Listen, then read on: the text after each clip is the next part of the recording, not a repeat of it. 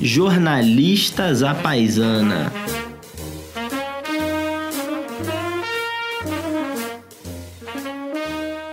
Começando, hoje nós temos uma convidada muito especial. Graças a Deus, aqui teremos menos tempo de fala do João, até porque esse é um tema que ele não entende nada. Uhum. Então a gente, graças a Deus, vai conseguir fazer aqui um diálogo, eu e a nossa convidada, e o João uhum. faz alguns comentários que você pode ignorar. Take your time, não precisa apresentar, vai, vai falando. Nossa excelente convidada, eu vou fazer aqui uh, também, às vezes, do João, de puxa-saco. Geralmente o puxa-saco é ele e eu sou o, eu sou o, o bad cop. Muito, muito. Mas a gente convidou aqui a Priscila Cruz, que para mim, Priscila é a, a maior ativista de educação que a gente tem, a mais bem-sucedida, que conseguiu fazer com todos coisas muito impressionantes. E uhum. fico super feliz que ela tá aqui. A Priscila, a Priscila, inclusive, no lançamento do meu livro, a gente tava lá batendo um papo. É então, verdade. pô, pra mim é uma honra ter a Priscila aqui, como foi, foi quando eu lancei meu livro. Na Obrigado, livraria. Priscila. Obrigada, Daniel. João, Daniel, você faz muito bem o papel de puxa-saco. Gostei. Faz. Ele, ele, é ótimo nisso. Ele é ótimo. É, ele só é desagradável com os amigos, por isso que ele não os tem, né? É. Droga. Agora, mas é verdade, eu lembro que do, do bate-papo no lançamento, foi no, na livraria do, da Vila, e, e eu fiz a, a primeira pergunta para Priscila e eu vou repetir ela ao longo do programa. Ai, meu Deus, poxa, pensei que a gente ia ou, conseguir ou, evitar. Ou seja, eu não respondi direito no dia. não, é porque o tempo avançou de forma ah, muito ótimo. curiosa. Mas, enfim, antes da gente, acho que seguir adiante, é bom a gente é, dizer por que, que a gente é, tá, tá com a Priscila aqui para, para além do comentário do, do Daniel. A Priscila é uma das fundadoras e a presidente e também a presidente executiva do Todos pela Educação. O Daniel falou do Todos, né? Para quem está ouvindo não faz a menor ideia do que, que foi. Então, Todos pela Educação.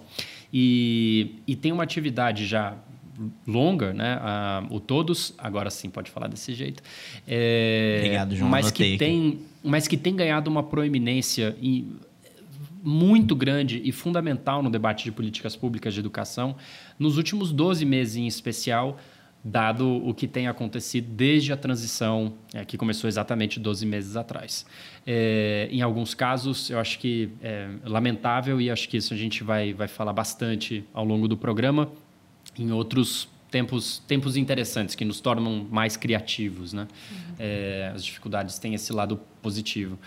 Bem, é, tendo dito isso, a, a, Priscila ela tá, ela tá no Twitter, ela vez ou outra também está é, no Jornal Nacional, ela está no debate público brasileiro. Hoje, Hoje inclusive no dia que a gente está gravando o, o programa, e, e, ela é uma voz muito atuante e, e, é por isso que eu acho que a gente fica especialmente honrado da Priscila ter, ter, dito, ter dito sim. Se me permite começar, Daniel, eu, eu queria repetir então já desde uhum. o início a primeira a primeira pergunta que eu fiz quando o Daniel lançou o livro dele, que foi a seguinte: naquele momento a gente estava ainda em contexto eleitoral, não tinha clareza sobre quem quem venceria é, a presidência da República, e eu fiz a seguinte pergunta. É, eu tenho a impressão que o debate sobre educação, quando vaza para a questão eleitoral, tende a ficar naqueles clichês. Né? Todos os candidatos à esquerda, à direita e no centro ficam naquela coisa eu defendo uma educação de qualidade, eu tenho muito apreço pelo professor, mas uhum. quem diria o contrário, né? É, e que não, não ficava muito sério é, e eu, eu temia que isso podia ser um pouco de falta de demanda da sociedade, que não sabia não sabe exatamente o que cobrar no sentido de educação, a não ser o clichê. Uhum. É, e aí fiz esse comentário e perguntei sua impressão como, como ativista, Priscila, perante as, as candidaturas, né? É, é, de que há uma aderência maior, tem debate mais franco de ideias, dá para a gente ficar um pouco mais otimista com o que está por vir, qualquer que seja o final das eleições? E 12 meses depois, qual que é a sua resposta? Uhum. Bom, essa resposta ela é bem difícil mesmo, João. Obrigada por complicar a vida aqui. Para começar bem, né? Para começar bem. Olha, vamos primeiro falar das coisas boas, tá? Porque acho que é importante a gente reconhecer que o Brasil avançou, o Brasil avançou em várias áreas, inclusive na educação. E o fato do Brasil avançar em educação fez com que a, com que a própria população brasileira mudasse os seus parâmetros de avaliação em relação àquilo que é uma boa educação. Então, assim, Há 20 anos, o que, que era educação para a população brasileira? Vaga na escola. porque era aquilo que os pais e as mães não tiveram. Hum. Então era muito importante ter o seu filho na escola.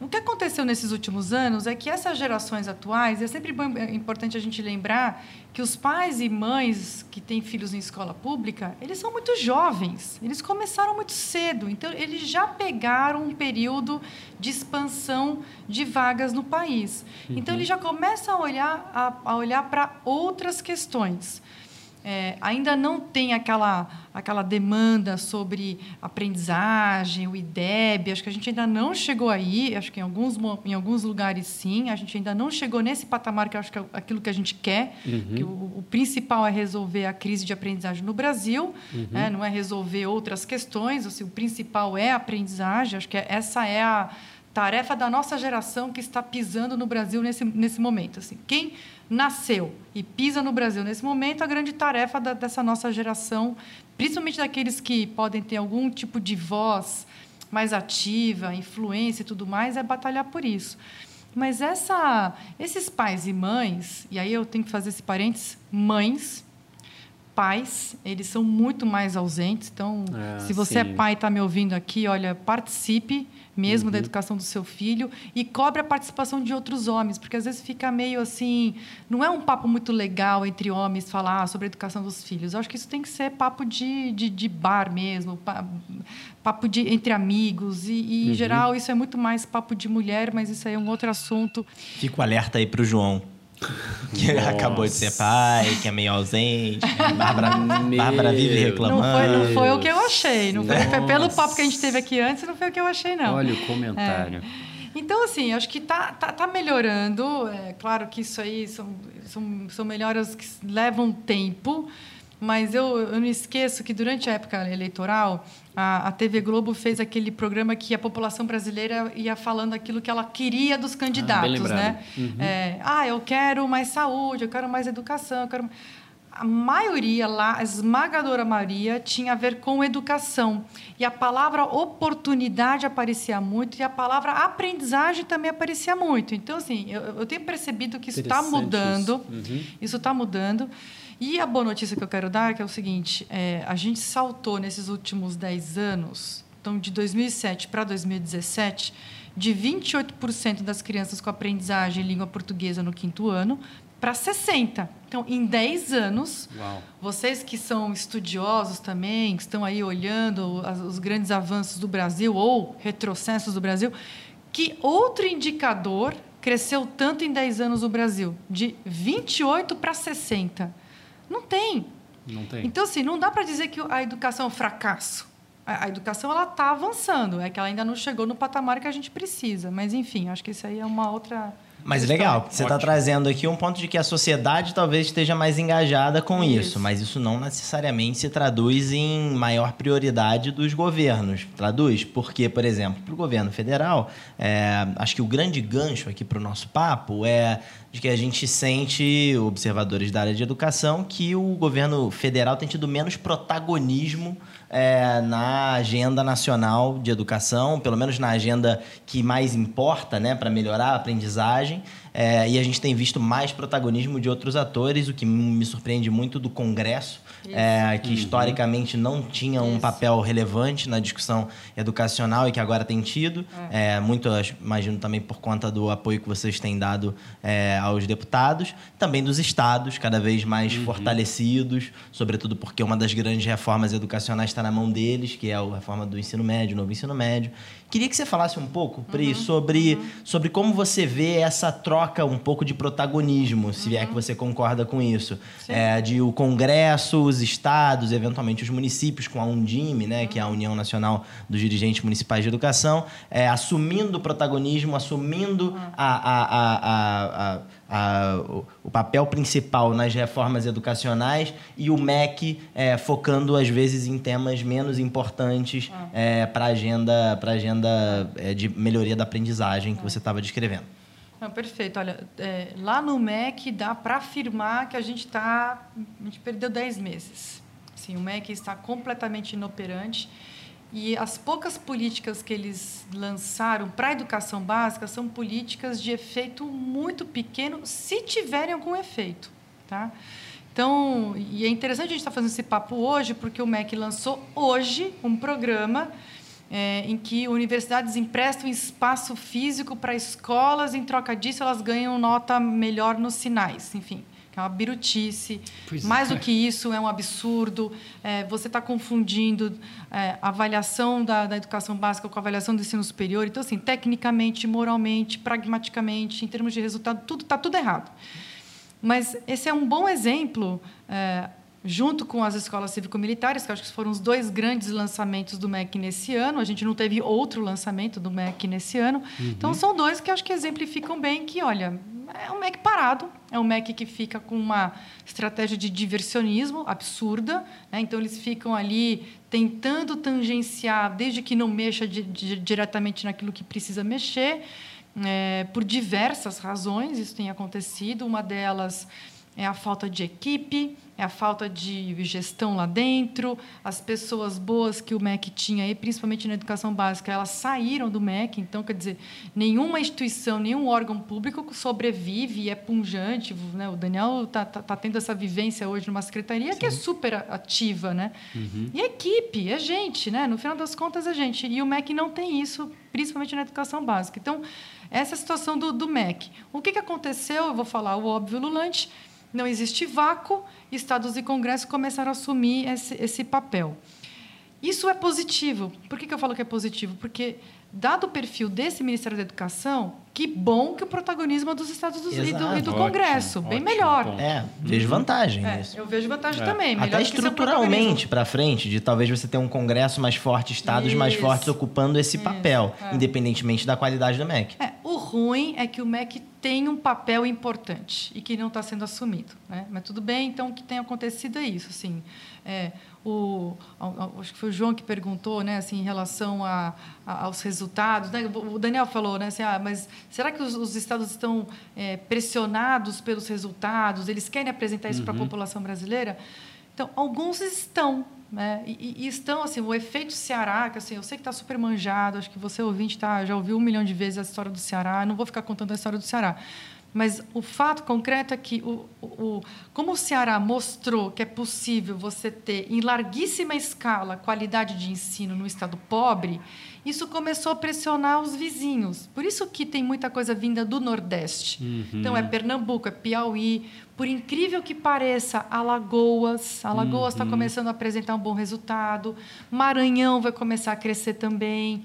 Bahia, eu estive na Bahia na semana passada e eles estão com uma, um, um, um rearranjo de políticas, estratégia muito interessantes. Então, tem, tem coisa vindo boa do, do, do, do, do, do Nordeste. O Rio Grande do Sul também está vindo com um plano diferente, que eu acho que também pode vir coisa boa daí. É, é, Espírito Santo tentando continuar as políticas é, deixadas pelo governador Paulo Artung, que tem, tem lá um legado importante né, de continuidade. Uhum. Então, isso tem pipocado. Em São Paulo, São Paulo mesmo, o secretário Rosselli é, é mexendo em estruturas difíceis é, com muita coragem, ele, ele, eu tenho otimismo em relação a São Paulo. Acho que São Paulo vai apresentar, no final do, do mandato do governador Dória, melhores resultados, porque São Paulo, historicamente, é um estado que, dado o nível socioeconômico, poderia ter um resultado muito, muito melhor. melhor é. Muito, muito melhor. melhor. Tendo USP, Unesp, Unicamp, quer dizer... Tendo o próprio Centro Paula Souza, que Paula a gente está trabalhando, um exemplo de ensino profissionalizante que nunca foi muito bem utilizado para melhorar Isso. as escolas estaduais. Exatamente. É, você tem... Assim, São Paulo tem a faca e o queijo na mão mesmo. É, a gente sabe que é difícil, é uma rede gigantesca, mas eu acho que o, o secretário Rosselli está tá no bom caminho, né? É... Mas e o Congresso, Priscila? Ah, Porque o Congresso, Congresso muito ah. me surpreende, ah, né? Ah. Vocês têm feito um trabalho muito legal de criar uma bancada da educação, ajudar a criar uma bancada da educação, é, corrija-me se estiver errado, até nos moldes de outras bancadas fortes, tradicionais, é, mas que tem pautas muito diferentes, né? A, gente sabe da, da bala, bancada da bala, bancada do bancada boi. Rurali, é isso, a bancada ruralista, a bancada é, do, da Bíblia, né? É, BBB, enfim, né? Exato. É, bala, Bíblia boi. e boi. É, uhum. E, e eu acho que agora a bancada da educação tem aparecido com muita frequência, é, que eu gosto um pouco mais do que essas outras três. É, dessas é, outras três Um pouquinho pautas. mais, não é muito. Um pouquinho né? mais, É, é, é. Se bem que eu gosto de um bom churrasco. Mas então, como é que foi essa construção dessa bancada da Ah, educação e o que, que é- ela já alcançou? Ah, essa história é interessante, que é o seguinte. A gente ficou olhando durante esses anos todos, né, com muita, muita inveja, né, essas bancadas muito bem organizadas e que conseguem tudo, né? Uhum. Poxa, principalmente a, a, a, a bancada do agronegócio, né, que é a bancada do boi Do que está boi. dizendo. Porque é só, só para fazer aqui uma, uma primeira explicação. Uma coisa é frente parlamentar, outra coisa é bancada. A frente é algo mais organizado e institucional no Congresso Nacional. A bancada são aqueles deputados e senadores, deputadas e senadoras que se juntam, não tem tanta institucionalidade, mas são aqueles ativistas da causa e tudo mais. O que acontece? A gente foi aprender, eu não vou dizer com o inimigo, porque, enfim, eu também gosto de um churrasco, mas assim, eu, fui, eu fui entender com esses grupos que são muito eficientes, muito eficazes né, na, na- no seu lobby. E eu acho que e, e lobby não é ruim, tá, gente? Assim, lobby é importante, Pois é. lobby é necessário. Temos um programa só sobre Só lobby. Sobre lobby, né? com a Alana Riso. Ah, Exatamente. maravilha, vou ouvir. Então, é, a gente foi aprender com eles, principalmente com a bancada do agro. E aí a gente viu que eles têm algumas estratégias que a gente poderia tranquilamente transportar para a causa da educação. Então, uma primeira coisa que a gente aprendeu com eles é que você precisa ter, e é isso que a gente fez lá no Todos, a gente precisa ter um espaço físico fora do Congresso Nacional para um, reuniões, para encontros, para formações, para você poder ter um espaço da, é, no caso da educação. O agro tem isso, né? O, o- o agro tem uma sede lá em Brasília, que é da bancada do agro. Isso aí. O que a gente fez? A gente fez uma sede que a gente chama de Casa da Educação. Se você colocar no Google, lá quando você está lá em Brasília, você quer, se, você quer saber como chegar lá, você coloca ali no Waze, no Google Maps e tal. Casa da Educação, você chega lá Você vai chegar lá. que é a sede do Todos para a Educação. A Casa da Educação é o lugar onde a gente faz formação de assessores, formação é, dos próprios parlamentares, a gente faz reuniões temáticas, a gente discute, por exemplo, muita, muita discussão sobre o novo Fundeb aconteceu lá na Casa da Educação. Porque é isso, assim, é um lugar onde as pessoas podem se encontrar, que não tem TV câmera filmando, que você não precisa ficar fazendo filminho, você não precisa ficar fazendo live na- na- no Instagram, essas coisas todas. Você está lá para trabalhar. Então, esse foi um, um primeiro ponto. O segundo é que a gente trabalhou com uma lógica de é, organizar os parlamentares por temas. Então, a gente tem parlamentares para cada um dos temas, e aí os temas que o Todos para a Educação defende, principalmente, que por acaso, né, quer dizer, não por acaso, são os temas do Educação Já, que é o, o planejamento estratégico que o Todos para a Educação desenvolveu para que a gente consiga subir 50 pontos no PIS até 2030. Convido todos vocês a irem lá no, no site do Todos para a Educação e dar uma olhada nesse plano, que é bem legal. Então, os temas do Educação Já, eles organizaram também o trabalho dos parlamentares. Então, você tem lá o deputado Raul Henri, MDB de Pernambuco, cuida da parte de governança, que é o Sistema Nacional de Educação. O professor Israel, que é, que é do, do DF, cuida da parte de políticas docentes. É, a Tabata, né, a deputada Tabata, tão famosa, ela cuida da parte de, de educação profissional, que é o tema da, do, do Daniel. É, então, é, Paula Belmonte cuida de primeira infância. Então, cada um dos deputados e deputadas, e também tem senadores e senadores, é, cuidam de uma temática. Viraram líderes de temáticas, Viram né? líderes de temática, perfeito. E aí o terceiro passo foi construir plano de trabalho, porque é o seguinte, é, um parlamentar está lá, não é sair atirando para todos os lados, tem que ter estratégia, tem que ter plano, tem que ter objetivo, tem que saber para onde você quer chegar. Então, o que a gente ajudou todos esses parlamentares a fazer foi construir o seu plano de produção legislativa ao longo do seu mandato.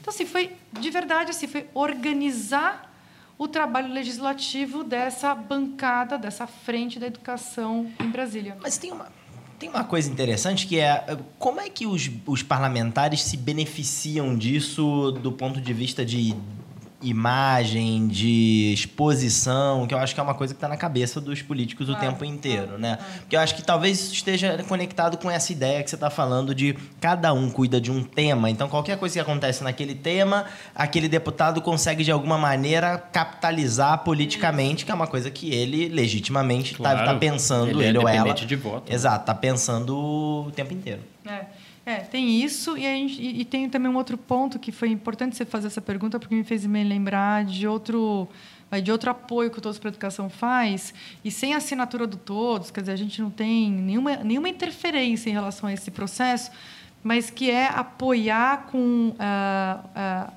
apoiar a frente parlamentar da educação com comunicação.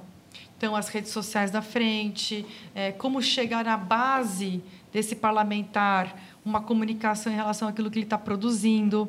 Então, assim, a gente também tem apoiado na comunicação, porque é isso, assim, gente, é, educação, como disse bem disse o João, todo mundo concorda, é super lindo, bonitinho, coraçãozinho, tal, maravilha, ninguém discorda.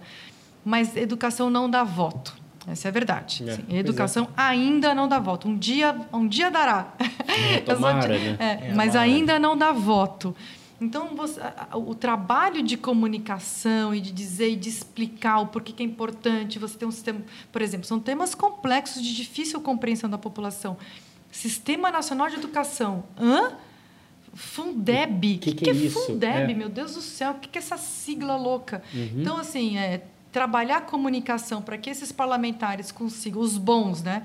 Os bons parlamentares que têm uma boa produtividade parlamentar se reelejam, isso é ótimo para a educação. né? A gente tem que trabalhar para isso mesmo. Agora, de volta para as perguntas boas, então, Priscila. É, um- uma coisa que, que você falou numa das suas respostas, duas, que eu achei muito interessante, a forma como você é, é, framed, você enquadrou. A primeira que é, deveria ser missão para todo brasileiro que está pisando, né? Que tá, Do É. jeito como você disse, no Brasil, neste exato momento, devia ser a preocupação com a qualidade da educação, o aprendizado. Né? Não, não- não adianta, a gente já cumpriu a missão de colocar todo mundo dentro da sala de aula. Agora está na hora de fazer as pessoas aprenderem, no caso das crianças. É, agora, eu queria puxar, a gente já volta nisso, mas a segun, o segundo ponto que você tocou que eu achei muito importante, que é o que, que o MEC mais ou menos fez em 2019 inteiro e uma parte do que ele fez foi colégio militar, foi essa, É. essa agenda de colégio militar. A minha pergunta é a seguinte: tem, tem poucas coisas que são consensuais para um grande público sobre educação. Poucas porque né, a gente está dizendo, as pessoas estão se qualificando ainda, estamos nos qualificando sobre educação. Uma delas é ensino integral é melhor do que o ensino que não é integral. É, ponto. isso. Por que, que a gente está falando de colégio militar em 2019 e, e, e dentro disso, pragmaticamente, como que a gente consegue mostrar que isso é um não debate? Porque de nada adianta Não, pregar pregar para convertido, né? Exatamente. É, é, acho que é boa pergunta, João, porque é o seguinte: o primeiro que existe uma, uma ideia que eu até compreendo que a população que vive perto de uma escola militar ou de uma escola cívico-militar existe uma ideia de que ela é mais segura e a gente tem que compreender que a população brasileira se sente insegura Uhum. pais, mães, alunos, professores. Então, assim, acho que a gente tem é importante essa empatia, assim. é, eu, eu- eu não quero é, fazer um uso excessivo dessa palavra, mas assim, é, de verdade, eu entendo quando existe pela população brasileira uma demanda por escola militar. Todo mundo, assim, João, você tem filho, eu Sim. também tenho filhas. A gente, primeira coisa que a gente quer é segurança. Assim, a gente quer que o nosso filho Total. fique vivo, vivo, Exatamente. feliz, desenvolva, se desenvolva, tal. Então é, é natural querer que, que, que seja que, que seja seguro. E de fato acho que tem essa, essa demanda pela população brasileira. O que acontece? É, houve um uso desse sentimento da população brasileira em relação à segurança eh, e disciplina e tudo mais. E isso foi capturado pelo governo para criar um modelo que aí é um modelo desculpa a palavra que eu vou usar, tá? Mas assim é um é um modelo patife. É um modelo patife porque ele é aquele modelo que ele é e não é. Ele ele, há, ele é militar, mas na verdade ele não é militar. Ele é cívico-militar. Então, Hum. assim, você tem um- alguns elementos de escola cívico-militar. Então, assim, o que, que é. Então, deixa eu só tentar aqui é, separar as coisas. Primeiro, o que é a escola militar? E a escola militar, ela é o resultado dela no IDEB, nas avaliações, ela é melhor do que a média brasileira. Ponto. E ela é segura, não tem tantos problemas de, de, de indisciplina, isso realmente acontece. Mas esse modelo completo de escola militar envolve um investimento por aluno três vezes maior do que o investimento por aluno de, escola de tempo integral. Uau! Então, ela é muito mais é muito cara. cara. Ela é de tempo integral algumas vezes. Ela faz seleção de alunos não é qualquer um que entra. É, são filhos de militar, então eles já têm uma disciplina militar em casa, então eles também têm disciplina na, na escola. Quer dizer, não é só da escola a questão da, da, da disciplina. Então, uhum. tem uma série de fatores ali. O nível socioeconômico é muito maior, porque, gente, militar no Brasil é classe média. Pois é. Tá? Pois então, é. assim, é, não, não é o aluno regular de escola Ou pública. Alta, né? Dependendo. Hã? Ou alta, né? Dependendo. Ou alta. Dependendo do- Exatamente, da da patente. patente. É, ou, al- é. ou bem alta. É. Que, inclusive, não tem nem a discussão ainda da previdência deles, né? Pois é. É. Tem, bom, só tem benefício, ainda mais nesse governo. Então, É. quer dizer, a gente está dizendo de um público muito específico. Eu até arrisco a dizer, eu, quando eu falo arrisco, porque eu ainda, eu ainda quero fazer esse cálculo, mas o resultado da escola militar é baixo, dadas as condições que ela tem. Privilegiadas que ela tem. Isso. né? Ela É. deveria ter um resultado muito melhor. É. Se bobear, até ela é, é um resultado baixo. Pois bem, então o que, que o governo federal faz? Ele pega um fatorzinho que é botar três militares na escola pública. Pronto. Isso é a militarização da escola. Quer dizer, não tem tempo integral, não é o aluno de, de classe média ou classe média alta, não tem um investimento três vezes maior, nada disso. Minha Simplesmente bota três milicos lá dentro e, e vende isso para a população como uma solução. Pra inglês Eu- ver, né? O É. que- para inglês, ver. e o que eu posso dizer para vocês, eu conversei com ah, militares de altíssima patente. Eu não posso dizer nomes, Uhum. mas todos eles são contrários a essa medida. Por quê? E eles Olha, têm uma isso é salutar, é, Priscila. e- mas eles têm, um, eles têm um motivo interessante. E qual Eles é? não querem que o modelo deles de sucesso seja corrompido. Porque o que aconteceu é que o MEC corrompeu o modelo de escolas militares. Ele, ela- ele pegou um fator, colocou na escola regular e E empacotou para a população brasileira, dizendo isso aqui, olha, isso aqui é a escola cívico-militar. Então, por isso que eu digo que é é uma patifaria no sentido de, de enganação, de fazer o mequetrefe, de fazer, sabe, é, é- é pela metade, na verdade, não é nem pela metade, é muito menos pela Muito metade. menos. É. mas as escolas militares se vangloriam de serem seletivas, né? É por isso que talvez eles tenham tanta resistência, né, em relação a essa ideia, porque eles se vangloriam de serem um sistema educacional para poucos e para os É. Melhores, aqueles que têm o melhor É. desempenho, por exemplo, nas provas de acesso.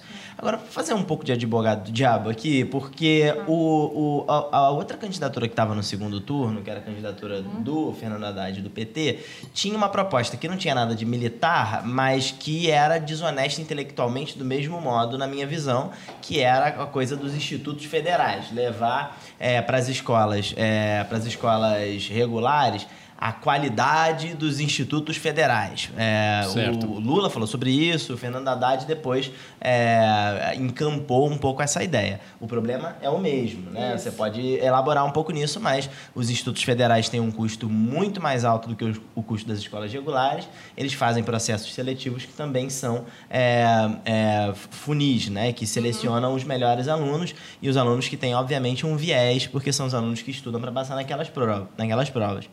E havia ali no plano de governo é, da candidatura de oposição uma, uma mesma lógica de usar esse modelo para outras escolas, sem contar que esse modelo tinha uma série de privilégios e que você Isso. não conseguiria é, escalar. É evidente que tem um- algumas diferenças aqui. Eu tenho certeza que é, com um bom, um bom ministro da Educação e com atenção a esse tema, é, isso teria, isso seria implementado de uma forma mais responsável, mas a desonestidade intelectual também existiu do outro lado, é para a gente ponto- não parecer que a gente está só aqui Não, claro. é, criticando um lado Claro. é, do debate. Claro, ainda que duas ponderações têm que ser feitas. É, a crítica ela sempre vai ter maior ênfase sobre quem está exercendo o poder de fato, é, e há 12 meses, contando a transição, quem exerce o poder é o governo que está aí, né? então tem que dar mais atenção para quem ganhou mesmo.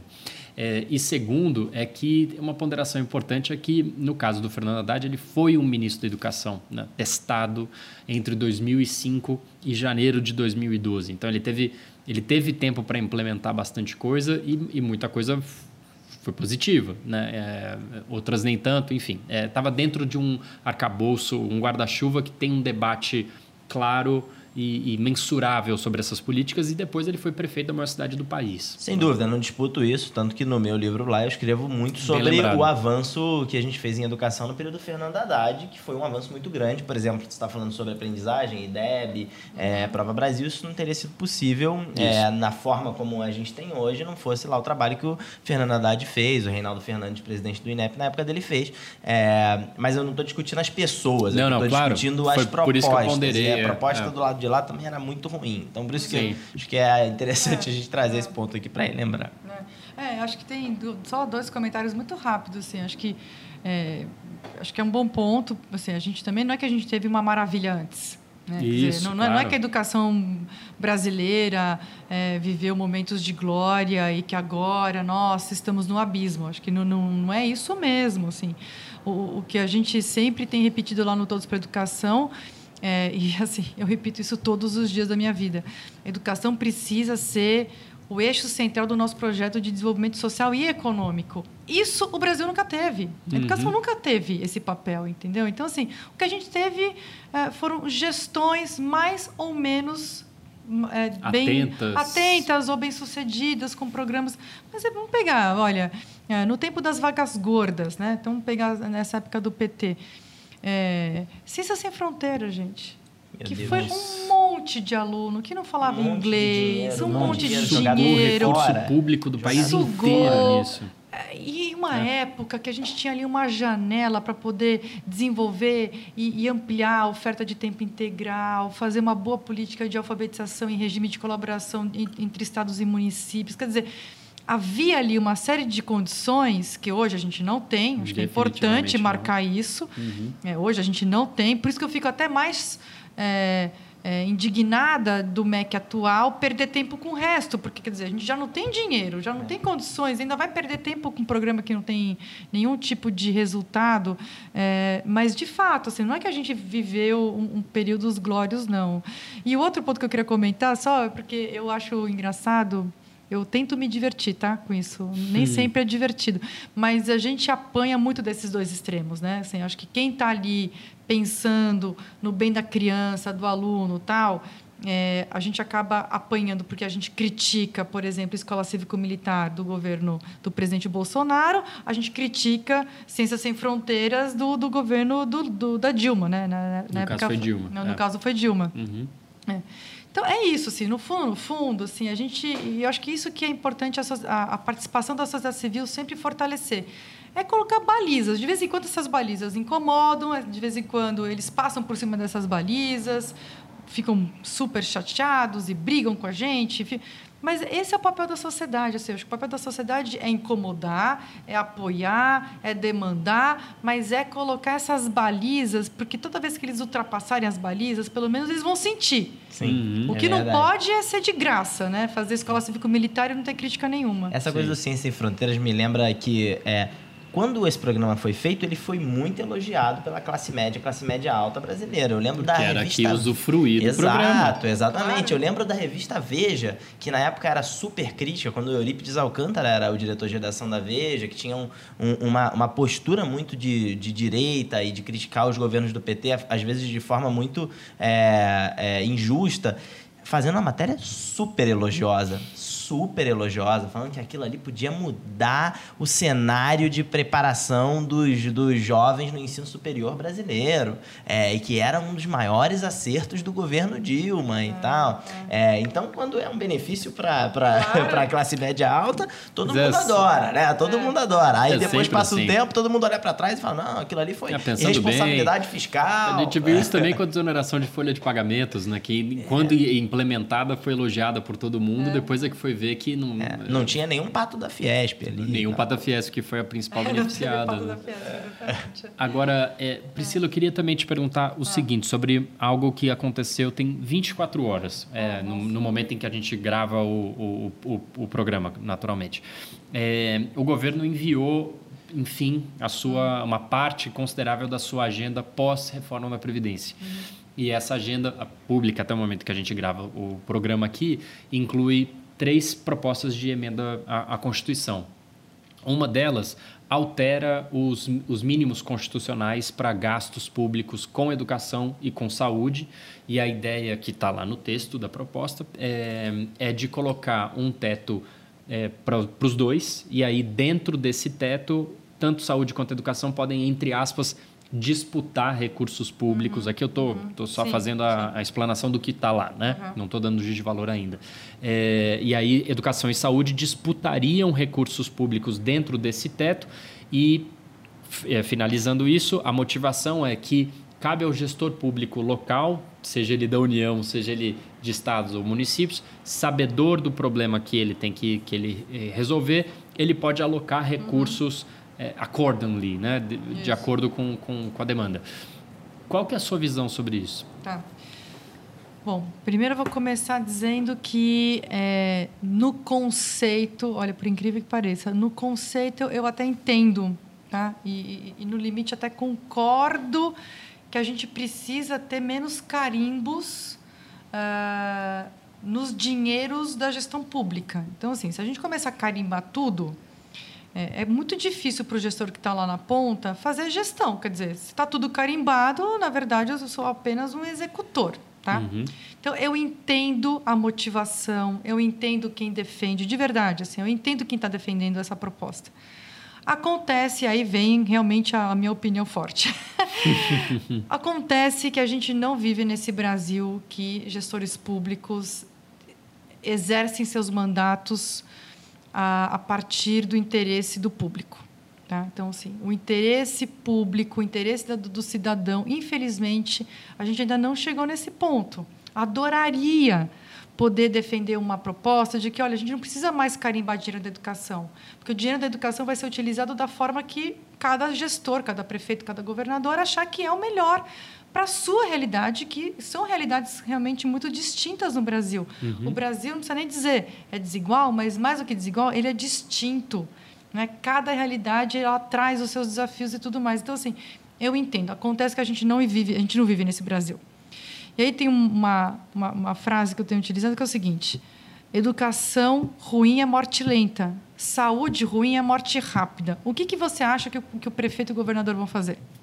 Eles vão atender a demanda mais emergencial, né? aquela que está ali, é a criança que está na, na, na, a criança que está morrendo. É só, é só ouvinte, vocês, todo mundo, fazer o seguinte exercício mental.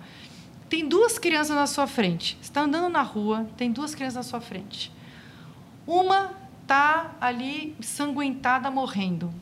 A outra está fora da escola e você vê que ela devia estar tá na escola naquele horário, ela não está na escola. O que, tá que você faz? Está tá jogando a bola. O que, que você faz? Você socorre a criança que está ensanguentada ou você pega a criança que está fora da escola e encaminha para a escola? É claro que você vai pegar a criança que está ensanguentada, você vai querer salvá-la. Ótimo, isso é natural e que bom que a gente faz isso, porque isso aí significa que nós somos humanos. Uhum. Que bom, a gente faz isso, é natural a gente fazer isso. É, só que, para além do natural, saúde é um saco sem fim, sem fundo. É, e um outro ponto que as pessoas não estão discutindo é a, a explosão de judicialização que isso vai causar. Porque, como, como saúde é saco sem fundo, e juiz não quer dormir à noite pensando que matou uma criança porque ele não fez o cumpra-se dele, né? Você, olha, então cumpra-se aqui, pagar esse tratamento, pagar não sei das quantas. E eu entendo ele, né? Quer dizer, se eu fosse juiz, claro. talvez, talvez eu fizesse a mesma coisa. Então, a, a, a saúde, ela sempre vai, é, ela, ela sempre vai ampliar os seus gastos. É, o, o descontrole com a saúde, ele é, sempre pode ser maior. E a educação vai ficar em segundo plano, porque educação é a morte lenta. Educação é aquela criança que tá na, não está na escola, não está aprendendo, mas tudo bem, ela pode esperar mais um dia, ela pode esperar mais um ano, ela pode esperar mais cinco anos, ela pode esperar mais dez anos, é isso que a gente tem feito no país o tempo inteiro. Então, acho que se a gente não tomar uma decisão de que, olha, educação precisa ser preservada, porque o interesse do gestor público não coaduna, não, não, não, não combina muitas vezes com o interesse da população e do país, porque o tempo eleitoral é de quatro anos, isso que a gente não pode esquecer. De quatro uhum. em quatro anos o cara quer ser reeleito ou quer passar para um mandato de, de algo maior. Né? Então, assim, prefeito quer, quer virar governador, governador quer virar presidente, quer, quer, quer virar deputado, quer fazer seu sucessor. Então, o curto prazo, a, a, morte rápida, ela sempre vai puxar muito mais o gestor. É, e, é e, além de tudo, desculpa, Daniel, e além de tudo, é, eu achei excelente a resposta e ela me fez maquinar no seguinte ponto: é, a, a nossa demografia, o simples andar da carruagem do Brasil, as contas da Previdência indicam isso. A gente está ficando velho, nós estamos envelhecendo, o que é ótimo. É, no entanto, a demanda por saúde tende a aumentar de forma exponencial, porque isso. estamos vivendo mais, né? Não só isso, há um consenso de que há subfinanciamento na saúde, né? Acho que muita gente Exato. que estuda a saúde olha para a saúde e fala há subfinanciamento na saúde, mas isso não é consensual em educação. Tem muita é, gente é. que fala que educação tem dinheiro demais, é. que o problema isso. é a gestão, Ai, que a gente, gente gasta mal o dinheiro, é. que o percentual do PIB que, que a gente gasta tem, no Brasil... O que não, importa é gastar melhor, não, né? Esse é o clichê. Do PIB, Nossa, Aquele percentual do PIB que a gente gasta gasta no Brasil é igual de outros países. De outros países, Só blá, que blá, importa blá. é quanto você gasta por aluno, né? Então, é, eu acho que como você tem essa diferença no debate público, isso ainda fortalece a fortalece. ideia de que o camarada vai colocar isso. mais dinheiro em saúde e vai colocar menos dinheiro em e, educação. Posso só pegar aqui, desculpa esse claro. gancho aqui, que é o seguinte, e nesse caso, engraçado isso, nesse caso o Ceará atrapalha, porque o Ceará, o Ceará é usado como uma, um exemplo de que, olha, com pouco dinheiro. Ah, tá. População pobre, olha o que eles fizeram, entendeu? Ou Nesse seja, ponto, dá. o Ceará é dá. Olha, dá para fazer muito mais. Eu sou a primeira a dizer que realmente com o que a gente gasta hoje em educação, dá para a gente ter um, um, patamar muito melhor de resultado, sem dúvida nenhuma. Claro. Mas não dá para a gente, usando tua palavra, João, não dá para a gente competir com a saúde. Uhum. A educação vai perder nessa competição é, é, a, é sempre aquela história lá do, do, do Janete, né? o valor do amanhã. Uhum. Você sempre vai privilegiar o agora em detrimento do amanhã, porque o agora é urgente, o amanhã é, é importante. Então, o que, que eu vou fazer? Eu vou fazer urgente, afinal de contas, eu quero a minha marca nesses quatro anos, educação se bobear, tudo que eu fizer pela educação vai ser o meu sucessor, que é o meu inimigo político, é ele que vai colher os frutos, então eu não vou conseguir ter os meus objetivos políticos é. aqui colocados. Então, eu acho que, apesar de entender o fundamento da, da desvinculação, de que a gente não precisa ficar, a gente não deveria carimbar cada coisinha que a gente tem no Brasil, nesse caso, na educação não dá. E eu não arriscaria fazer esse tipo de desvinculação. Não, é excelente isso, Priscila. É, a, a nossa escolha pelo presente ela é tão flagrante quando analisada na dívida pública. A dívida pública é, é um custo que vai ficar para os nossos filhos, no Isso. nosso caso, meu e teu, é, a, a, geração do Daniel, né, que completa 18 o ano que vem. É, Agora e... o João vai começar a citar o déficit dos últimos Neto. 10 anos, ano Não, mas, a ano. Mas esse, é lá, um ponto, mas esse é um ponto. De 2014 para cá, a dívida pública saltou de 52% do PIB para 79% do PIB, Nossa. num curtíssimo espaço de tempo. É. Isso é um negócio... Viu? Viu? Inacreditável.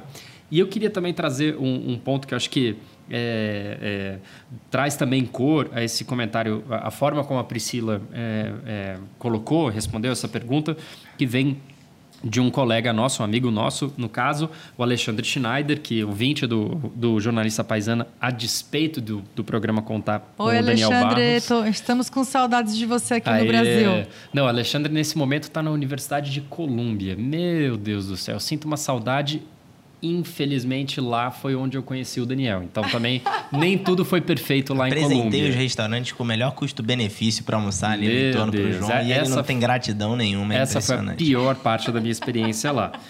Mas o Alexandre disse o seguinte sobre essa pergunta que eu fiz para a Priscila. É, não é uma boa medida somar recursos públicos para saúde e educação, como propõe o governo federal.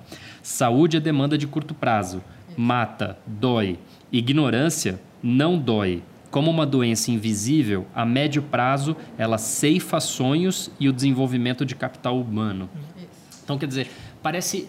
No, no entanto, o meu ponto aqui ao trazer a, a frase aqui do, do, do, Alexandre, a forma como ele também colocou, é que a gente passou 2019 inteiro falando de não problemas, né? É, que, que, que, sensação você fica como uma pessoa que acorda e vai dormir pensando é, nesse, nesse, enfim, nesse problema no caso, né? É. é que sensação você fica, Priscila, para 2020 que tá é, é amanhã? É amanhã. É. Olha, eu vou, eu vou repetir que é a sensação, porque de novo, né? Dizer, acho que a gente está realmente num momento de país.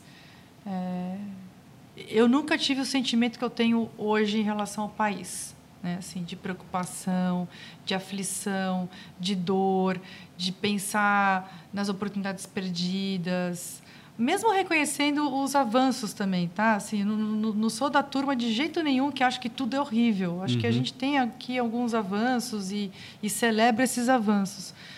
Mas, infelizmente, na minha opinião, assim, no meu balanço, a gente tem mais coisas para para não celebrar ou para lamentar do que para celebrar. Assim, infelizmente, eu acho que tem elementos bem preocupantes no que a gente tem vivido hoje no país.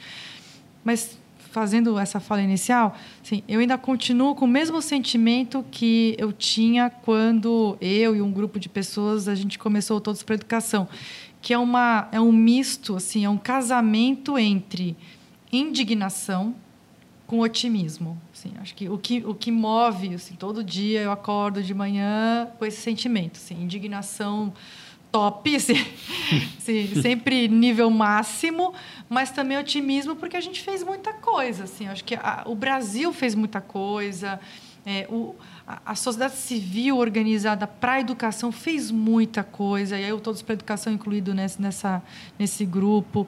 Então, assim, é sempre esse otimismo, porque de novo, eu vou, eu vou repetir, porque sair de 28% para 60% de criança com aprendizado não é pouca coisa, uhum. entendeu? Uhum. E isso aconteceu nos últimos 10 anos. Isso aconteceu por com muita luta, com muito esforço, assim, sabe? Colocando foco naquilo que precisa ser feito, nas políticas que dão resultado.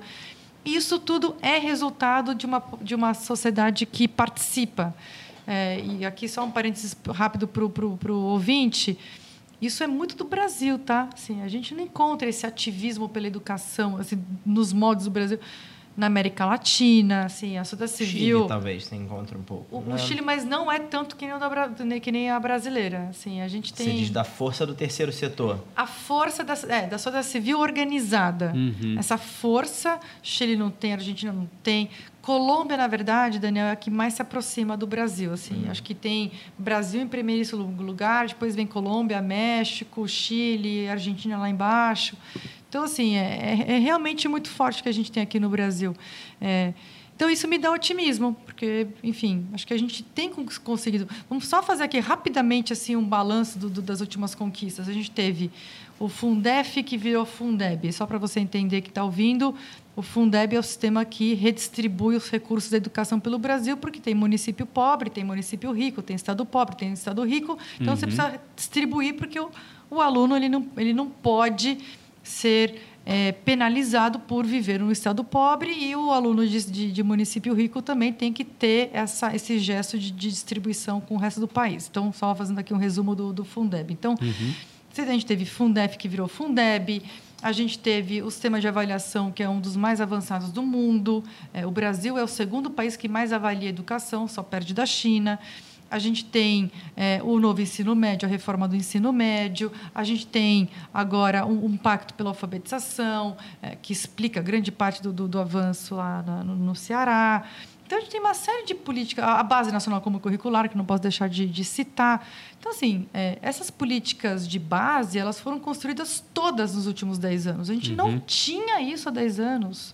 Então, assim, eu sou otimista porque essa base, é, é como se fossem, mais do que base, são pilares sobre os quais a gente consegue construir um outro patamar de qualidade do ensino. Então, eu sou otimista por isso. Agora, eu sou super indignada porque a gente ainda tem 55% de criança analfabeta com 9 anos de idade. Gente, como que a gente acorda todo dia imaginando que mais da metade das crianças estão analfabetas com 9 anos de idade? É. É. Sabe, não, não dá para a gente é. tolerar esse tipo de situação no Brasil. No século XXI. Mas, Pri, deixa eu voltar para esse é. teu ponto de é, força da sociedade civil é. é. na pauta da educação no Brasil em comparação com outros países, porque eu não concordo tanto com essa tua afirmação. Tá. É, eu acho que a gente no Brasil tem gasto, por exemplo, no terceiro setor, uma quantidade de recursos muito grande com educação para o que a gente consegue alcançar.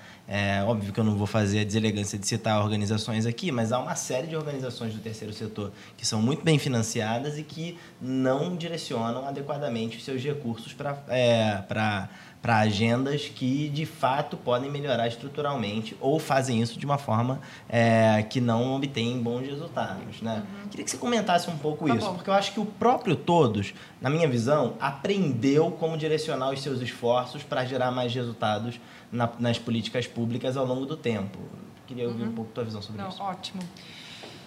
Bom, vamos lá. É, de fato, assim, se a gente for imaginar é, eu sempre brinco assim, é, sempre tem a, a, fundação, o instituto que o programa é horta na escola. Gente, nada contra a horta na escola, tá? Acho super importante. Acho que, inclusive, isso pode virar um projeto dos alunos, tal.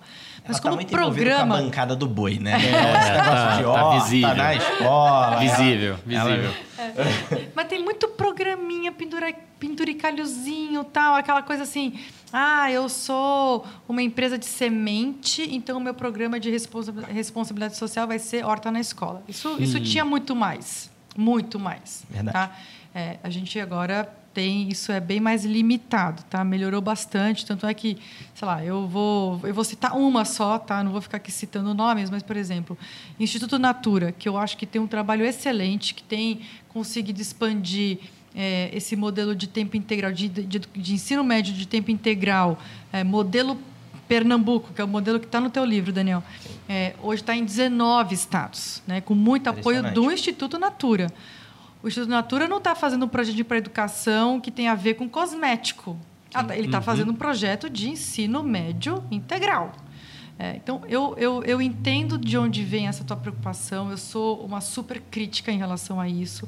A gente vem trabalhando isso, inclusive o Todos para a Educação, é, nessa nossa relação com os institutos e fundações e outras organizações sociais também, de a gente focar mais, entender, e aí eu vou usar de novo a ideia do momento atual, assim, quer dizer, a gente tem que entender qual que é a tarefa educacional do momento.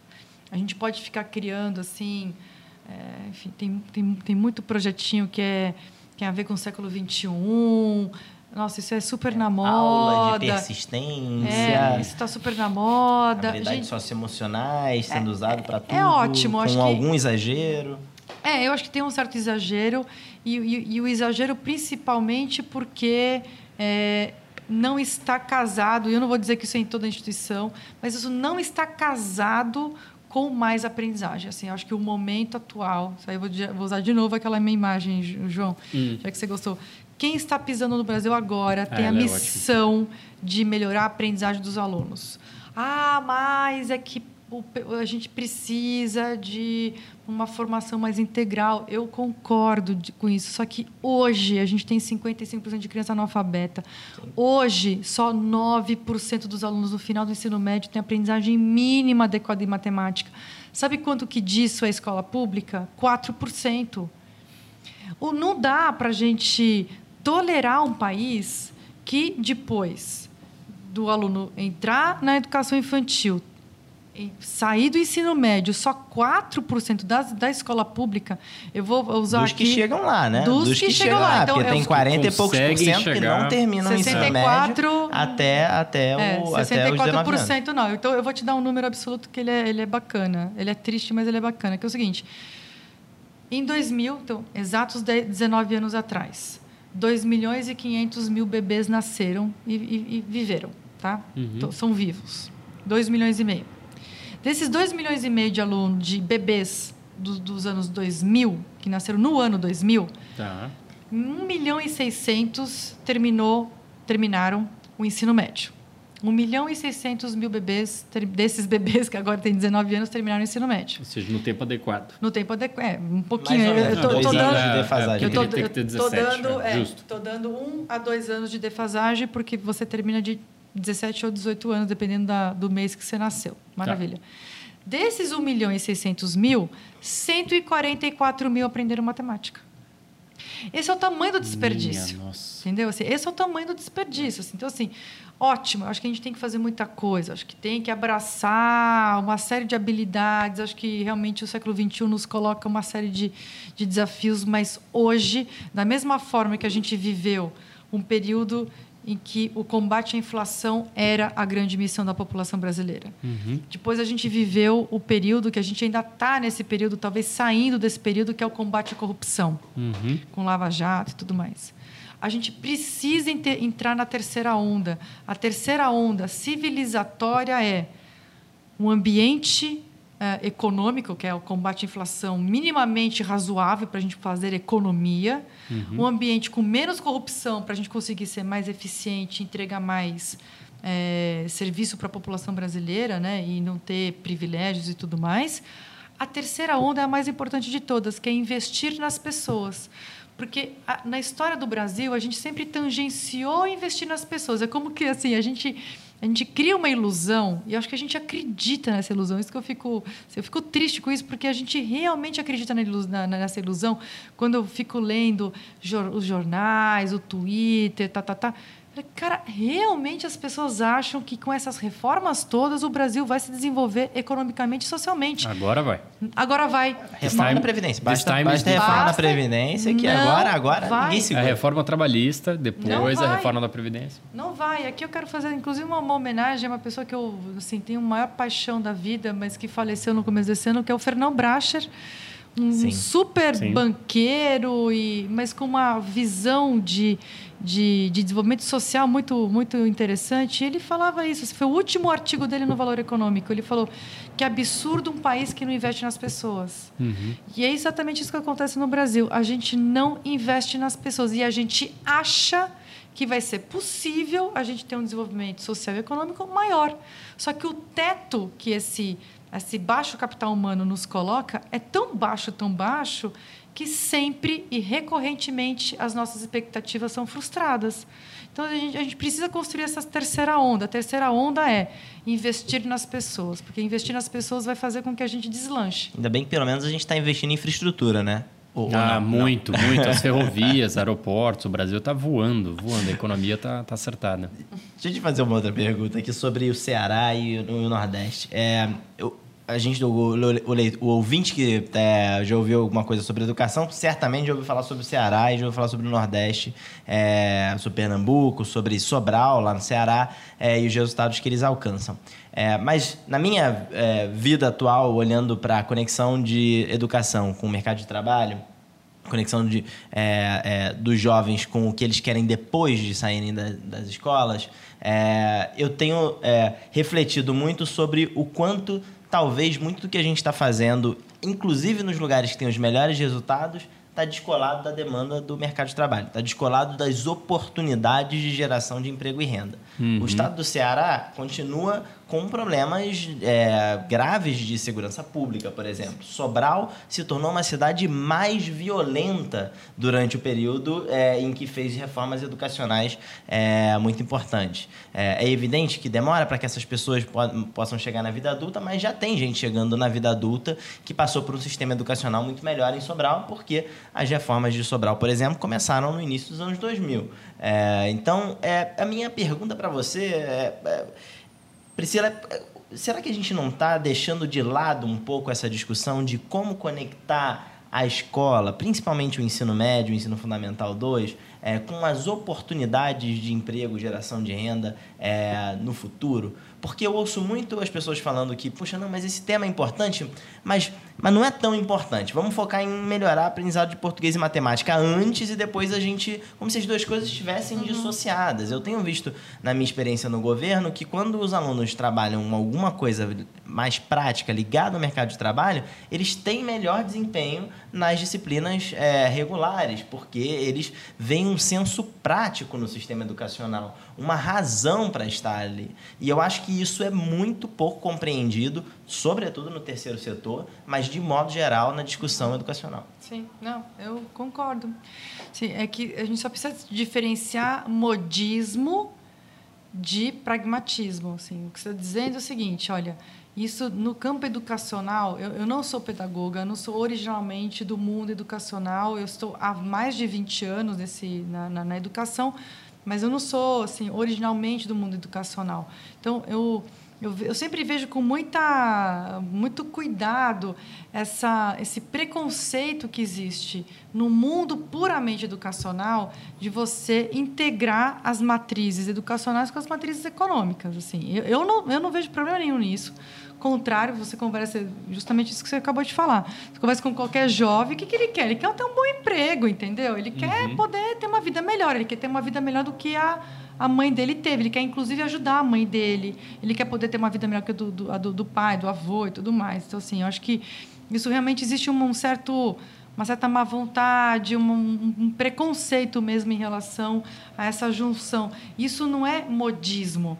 Isso é ser muito pragmático e olhar o serviço para o cidadão.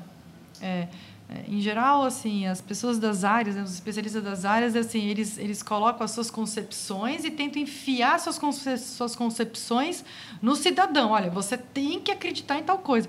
Acho que a gente tem que inverter essa lógica. A lógica é: o que a população quer? A população quer um emprego melhor, ela quer poder se inserir no mercado de trabalho e poder ter renda, é, ela quer poder ter um emprego que ela se satisfaça que ela tenha prazer em trabalhar na, na, naquela área, porque eu, acho que isso é super importante. Então, isso não é o penduricalho, o modismo. Isso aí é simplesmente você fazer algo que Coreia fez, Portugal está fazendo, um monte de país está fazendo, e sem problema nenhum, sempre com muita resistência, mas olha, eles estão conseguindo avançar nesse campo que é de você construir. O que você está tá dizendo aqui, Daniel, é o seguinte: o que a gente precisa e aí eu vou, eu vou chutar lá para a lua, tá? Assim, eu vou chutar um pouco essa, essa hum. conversa. Porque a gente precisa de um projeto de país. O problema é que a gente não tem um problema um projeto de país, a gente não sabe para onde a gente quer ir. E aí a educação, ela sempre fica que nem uma bolinha de ping-pong, vai para cá, vai para lá, tal, não, ela não se engancha nem na economia, nem como estratégia de segurança pública, nem como, nem como estratégia de igualdade de oportunidades, porque, olha, a gente vive agora um período de é, economia, vai, que pelo menos tem o rótulo de liberal. Uhum. Um, uma premissa de qualquer política liberal é uma equalização de oportunidades, uhum. certo? Isso é educação. Só que isso não está na agenda desse governo, apesar de ser um governo que se diz liberal. Zero. Zero. Zero. Então, é tudo meio mequetrefe. De novo, o que está faltando é um projeto de país. A educação, se ela for uma. Eu vou repetir essa frase porque é, é aquilo que me move todo dia de manhã para acordar, para dormir, é o que eu penso todos os dias, que é como colocar a educação como eixo central do nosso projeto de desenvolvimento. Assim, se educação, num projeto de país, ela é entendida como um, um eixo a partir do qual você tem o, o, o, desenvolvimento econômico, você tem a infraestrutura, você tem a saúde, você tem a segurança pública, você tem o futuro, você tem um presente. A educação faz sentido dessa forma. Então, eu não vejo dessa, dessa, maneira, dessa maneira como, ah, é, primeiro é português e matemática, depois a é preparação para o uhum. trabalho. Não, é, é, que, é que isso, eu acho que esse é um ponto que não é o, o modismo, a, a, o, o projetinho bonito. Não é isso. Isso é o seguinte, olha é, isso muito, acho que a tua experiência na, no, junto ao Paulo, a Paula Souza, acho que tem te mostrado muito isso. Assim, a educação profissional do Brasil, a gente tem, se eu não me engano, perto de 12% de matrícula né, na, no, do, do, dos jovens de ensino médio em educação profissional. É baixíssimo, uhum. é nada. E a gente desvaloriza muito a educação profissional. Mas a educação profissional, ela traz essa, essa pegada da prática, de uhum. você entender o que, que você vai fazer. Agora, o que eu defendo, aí já vou aproveitar para fazer a minha articulação política com o Daniel, já que ele trabalha no Paula Souza. Mas, mas assim, mas o, que eu acredito são, é, é, são trilhas mais flexíveis na educação profissional. Sem dúvida.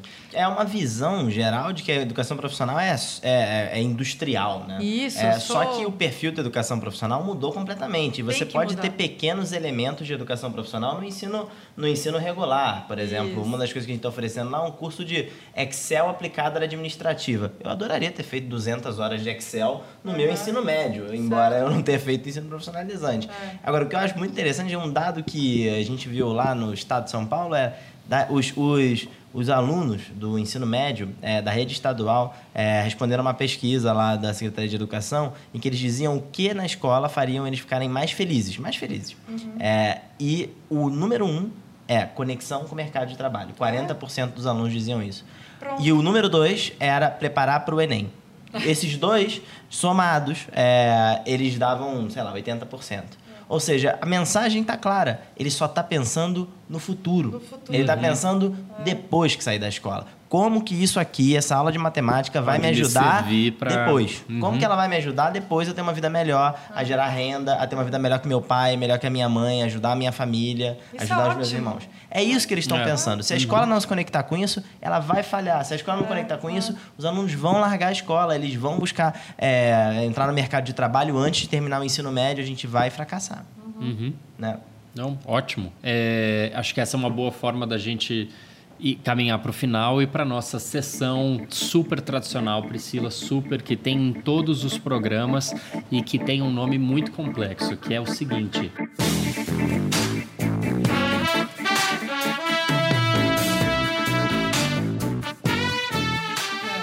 Dicas que não tem absolutamente nada, nada a ver com tudo que a gente falou Tá. até agora.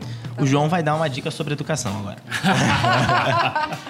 Nossa, Quer- gente, eu tô tão na bolha da educação. Vamos ver, vai ser um horror isso. Quer começar? Não, por favor, o João agora vai Então- dar a dica dele de ópera ou alguma coisa Não, a equivalente. minha, a minha dica é a seguinte: é, nesse novembro de 2019, a gente está tá aniversariando o fim, o fim, a queda do muro de Berlim. É, a edição desse mês, inclusive, da revista Piauí, traz um ensaio delicioso é, sobre a, a- forma como, como, como, como isso aconteceu. Por que, que isso aconteceu em novembro de 1989 e não em dezembro é, ou em fevereiro de 90? Sei, Por que, é. que foi em novembro de 89? E foi uma série de, de, de, de coisa errada, que deu errado mesmo, óbvio. O muro não era para cair, segundo quem é, mantinha.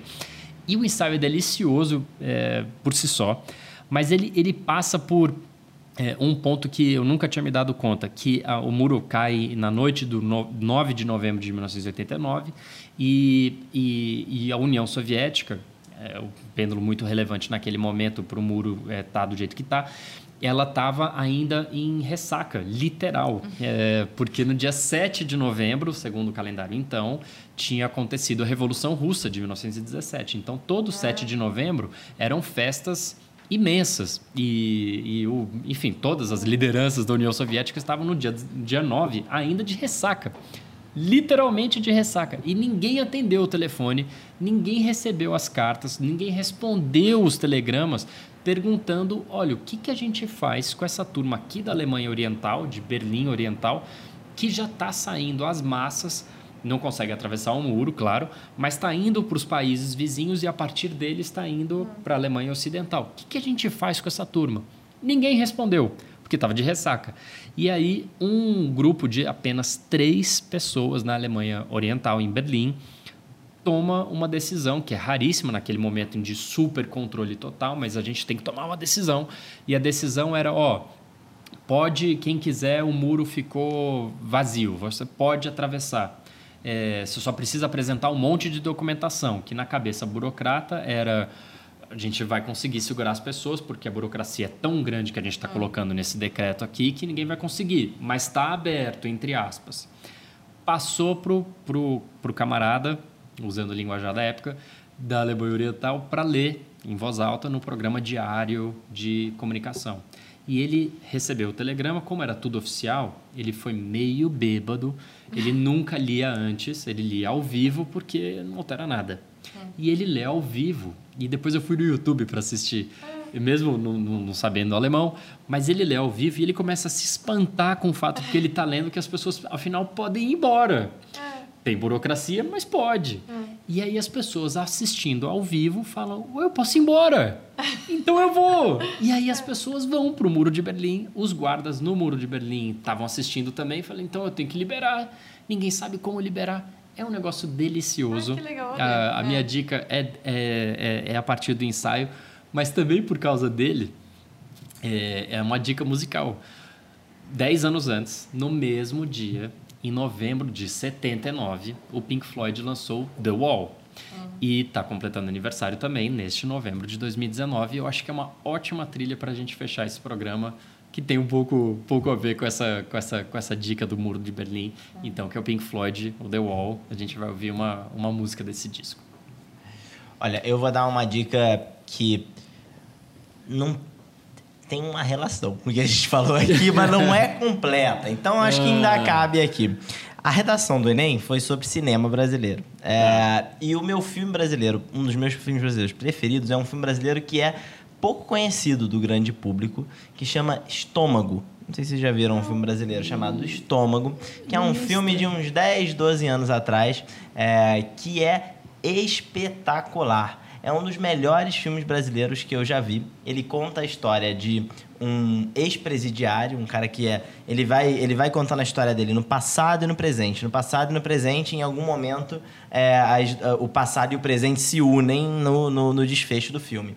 É, e o, o Estômago conta a história de um ex-presidiário que sai da cadeia e começa a trabalhar como auxiliar de cozinha Ah, e descobre-se que ele é um excelente é, preparador ali de petiscos, cozin- cozinheiro de petiscos. Ele tem uma coxinha, inclusive, que é, é, sensacional. Só que é, você sabe que ele cometeu algum crime. é, e você não sabe qual é o crime até o final do filme chegar. E o filme É, se passa no centro de São Paulo, isso, não é? ele se passa É. bem no centro de São Isso, Paulo. Então tem isso. cenas é, muito, muito, muito icônicas ali da- do centro da cidade de Isso. São Paulo. Então é um filme que poucas vezes é citado aí, é, embora na época tenha sido muito bem é, recebido pela crítica, mas é um dos meus top 5 filmes brasileiros. Então, como a redação do Enem foi Nossa. sobre cinema, e aí tava todo mundo falando de Bacurau, porque é, todo é. mundo é, que é super clichê, porque Bacurau é ótimo, é, mas o, embora o Raul Justilores, que também nós recebemos aqui, diga que é terrível. É, ele não gostou, ele, não. Ele não gostou, ficou, foi polêmico lá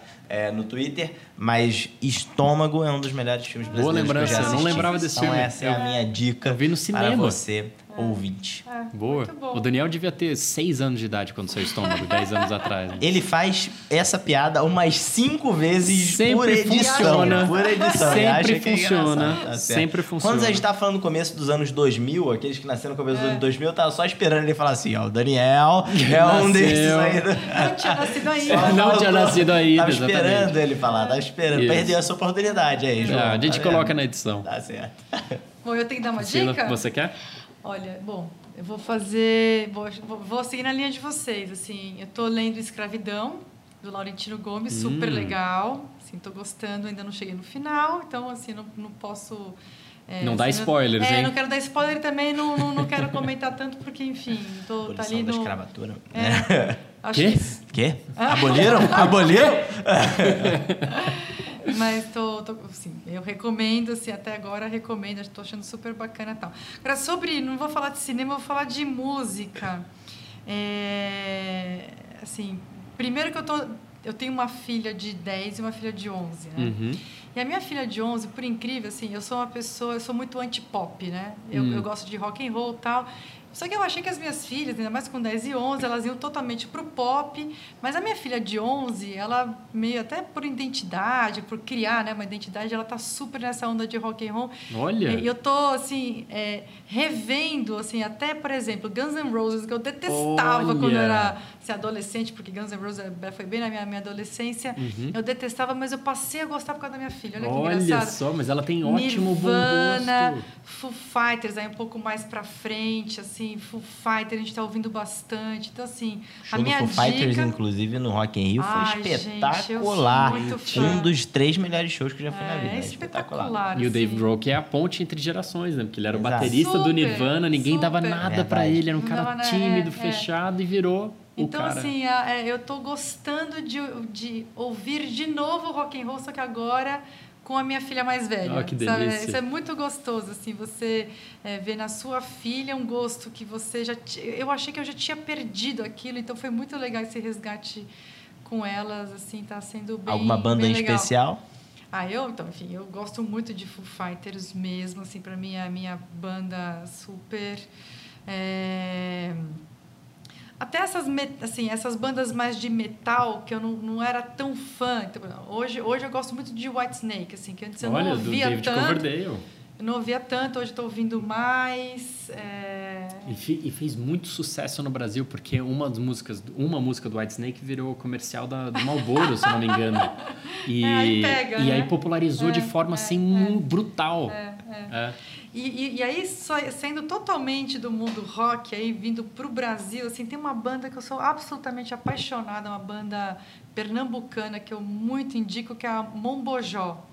Um bom jogo. Mombojó. Mombojó, que eu adoro, assim, adoro, adoro, adoro. Também sempre ouço quando eu tô, assim, naquelas fases, assim, de estar muito agitada, de estar aí querendo, sabe, passar a mão no telefone E falar com e meio falar mundo. com meio mundo. Eu escuto o Mombojó, porque, assim, dá aquela, aquele sotaquezinho tranquilo, aquela Boa. coisa, assim, de letras que te colocam num, num, outro, num outro universo, né? num, num, num outro momento. Assim, acho que a gente que está aqui em São Paulo, a gente fica muito nessa coisa corrida, então eu gosto também de, de vez em quando, fazer aquela limpeza mental com o Mombo- com o Mombojó. Quem vai decidir a música que encerra esse programa será o Vitor nosso Garcia. guardião Vitor Garcia. Dá um oi pra galera aí, Vitor Garcia. Olá, tudo bom? Aê! Olha, esse é especial. Aqueles episódios em que o Vitor Garcia fala são os Nossa episódios mais especiais. Esse- Os que bombam, os que têm o maior número de ouvintes. Aí o pessoal sim. fica. O Vitor vai falar hoje. Será o que é falar hoje? A gente recebe 10 mil tweets aí Nossa, dizendo: o Vitor vai falar hoje, Vitor. Vitor. É hoje. Hoje o Vitor falou. Hoje aconteceu. Obrigado, Pri. Obrigado, Ah, Priscila. eu que agradeço, Obrigado. foi uma delícia, Valeu. muito bom. Foi uma honra. Valeu.